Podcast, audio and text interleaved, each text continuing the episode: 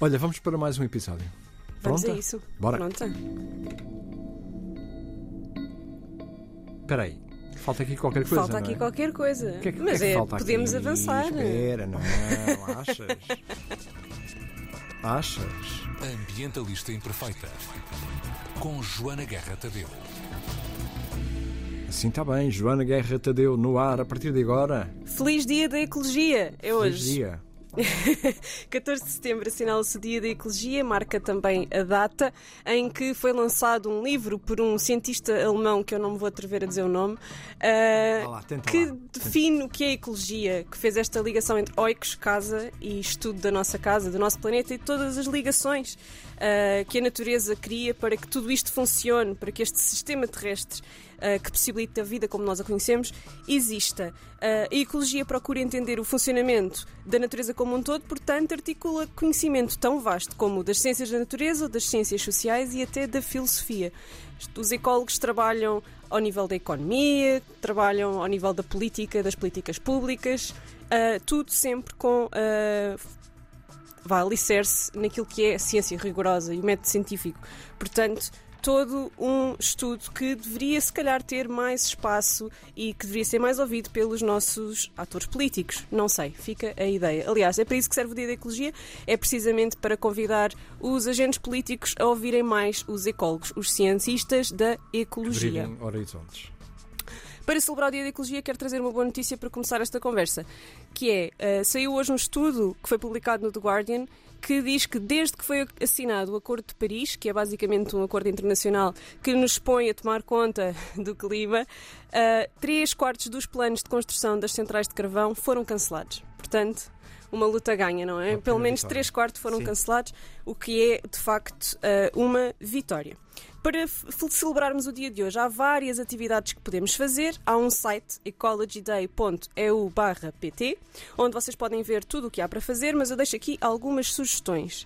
Até à uma podem inscrever-se para fazer a visita guiada à exposição Variações Naturais no Museu de História Natural e da Ciência em Lisboa. A visita é às três e meia. Portanto, não se esqueçam de fazer as reservas até à uma. Depois, ah, online, podem ah, ouvir às 5 uma de duas conversas, que eu acho que são as duas muito interessantes e vai ser difícil escolher. Ah, perturbação ecológica e reemergência de doenças infecciosas. Portanto, como nós estamos aqui Muito numa bom. relação de promiscuidade com a natureza e como é que isso está a arranjar problemas para a saúde humana. Um, e o outro é como a ecologia nos pode ajudar, que é precisamente para explicar esta função desta ciência uh, no nosso futuro e naquilo que é o desenvolvimento sustentável. Depois, amanhã às duas e meia, há outra conversa que eu também acho que é pertinente, que é a conversa sobre Covid-19 e a crise da poluição plástica. Portanto, como a solução para, para a pandemia também veio trazer problemas, não é? Como estas soluções também vieram trazer problemas. Um, Fica este convite, espero que aproveitem, porque vão ser conversas com cientistas, com ecólogos e também vai envolver uma série de ONGs e também ah, ministros, secretários de Estado e afins, portanto é uma boa oportunidade para também se fazerem ouvir. Ah, depois queria-vos trazer uma, uma petição que eu queria convidar toda a gente a assinar, que é assim. Eu fiquei assim meio mind blown, nunca tinha pensado nisto e como isto pode ser relevante. Então, há uma petição que vocês podem consultar no site da Assembleia da República, portanto, participacau.parlamento.pt, é a proposta 2280, que quer incluir o clima estável como património da humanidade na futura lei do clima. Ah, isto é uma proposta, eu, eu- isto é uma proposta que não é novidade, o que ainda é mais espetacular. Foi a primeira vez que se propôs isto, foi as Nações Unidas propuseram isto em 1988, fazer do clima um bem público global.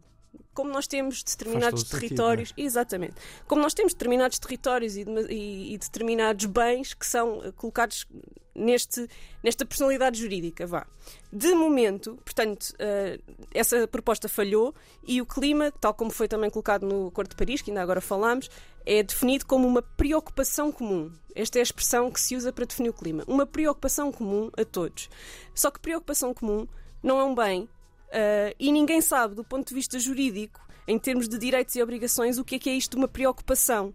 Então, o clima não existe para a lei. Uh, o que quer dizer que também não existe para a economia. Ou seja, não há maneira de nós definirmos quais são os direitos do clima, nem de nós decidirmos quais são as obrigações dos Estados e das pessoas em relação ao clima, E nem se de nós mudar, definirmos as penalidades que podem haver por Isso. nós destruirmos o clima. Exatamente. Uh, se quiserem aprender mais sobre isto, eu convido-vos a verem a TEDx Talk no YouTube do Paulo Magalhães, uh, que se chama Climate is a Common Heritage. Portanto, o que nós queremos fazer é pôr o clima estável como herança e património comum da humanidade, um, precisamente para que nós possamos proteger uh, o clima e de ser explorado por Estados, nações ou empresas de modo individual. Um, se vocês não estão a perceber muito bem o que isto quer dizer, o sistema terrestre, isto tem tudo a ver com o dia da ecologia, não é? O sistema terrestre liga tudo. E quando nós não conseguimos definir o clima ou o sistema terrestre como um bem comum, isto quer dizer que, por exemplo, quando um petroleiro, como aconteceu em 2002, o Prestige, uh, se afunda no mar, que se afundou perto da fronteira marítima entre o norte de Portugal e Espanha, ele afundou-se em águas espanholas e o primeiro instinto de Espanha foi empurrá-lo para águas portuguesas, mas a Marinha Portuguesa interviu e ficaram ali num, de quem é a responsabilidade, de quem é a responsabilidade de limpar, uh, porque quer dizer, nós podemos ter uma linha imaginária, uma fronteira, mas não podemos separar o mar, os peixes e a água, Claro. não é? Portanto, um, houve ali uma série de obstruções legais que fizeram com que todo o processo de limpeza e de responsabilização muito mais demorasse moroso. muito mais. Exatamente. E o que o Paulo Magalhães e uma série de ONGs, e esta petição foi proposta por 250 investigadores uh, que se juntaram para fazer uh, esta, este documento, uh, querem criar uma abstração legal capaz de representar aquilo que é a ecologia e aquilo que é o sistema terrestre e o clima. Como um todo. Como um todo, exatamente. Uh, portanto, deixo-vos este convite porque acho que é mesmo muito interessante. Primeiro para aprender e depois, se se identificarem, então para assinarem a petição. Diz só outra vez, desculpa, onde é que está? Está no site participacau.parlamento.pt e é a proposta 2280. Clima estável como património da humanidade na futura lei do clima. Isto também tem capital político, porque a ideia é colocar isto na lei do clima portuguesa, para nós sermos também vanguardistas aqui neste tema, para depois conseguirmos levar isto à discussão em ambientes como a COP26, que está prestes a acontecer, estamos mais ou menos a 100 dias, ah, e fazer com que isto chegue às Nações Unidas. Depois também vos queria falar de uma, de uma, de uma atividade cultural que eu estou, que estou a seguir e que estou a adorar, que é a Rewriting Extinction. Uh, também podem ver no site rewritingextinction.com, que é uh, uma série de cartoons e de bandas desenhadas que estão a ser feitos por artistas que nós todos conhecemos, Paul McCartney, Cara Delevingne, Ricky Gervais, uh, que estão a fazer cartoons sobre Uh, o nosso papel na extinção das espécies e sobre a biodiversidade e vai ser editado, mesmo dias antes da COP26, um livro com o título O livro de banda desenhado mais importante do mundo. Uh, eu acho que, que este projeto também está a ser muito bom e acho que é uma boa coisa para também irem visitar. Está lá o nosso Hugo Vanderding ou não? Ai, não Mas sei, mas eu acho que devíamos propor. Aliás, está, ainda dá para está. fa- enviar propostas. então Portanto, Hugo, se nos estás a ouvir, vamos não está, aquele amanhã tem isto aí a peça. Ah, pois é, ele deve estar aí em ensaios gerais. está, está, está Ahm, noutra.